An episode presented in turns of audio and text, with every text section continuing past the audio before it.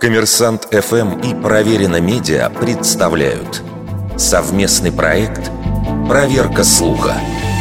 Правда ли, что американская пенсионерка завела 65 кошек и научила их воровать драгоценности?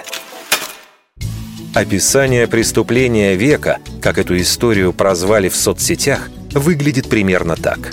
В доме 83-летней Рут Грегсон из города Коламбус полиция обнаружила ювелирные изделия на 650 тысяч долларов.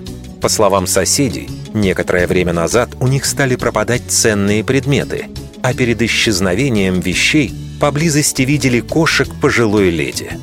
Метод преступницы оказался прост. Виновница кормила животных только если те приносили похищенные вещи домой.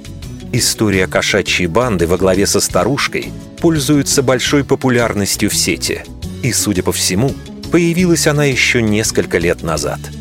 Согласно факт-чекинговому ресурсу Snopes, источник новости – сайт World News Daily Report, известный своими выдуманными историями. Там материал вышел еще в ноябре 2017 -го. Понять, что на сайте публикуют исключительно фейки, можно по его слогану «Здесь факты не имеют значения». Надо отметить, что история о кошках-воришках была проиллюстрирована фото реально существовавшего человека.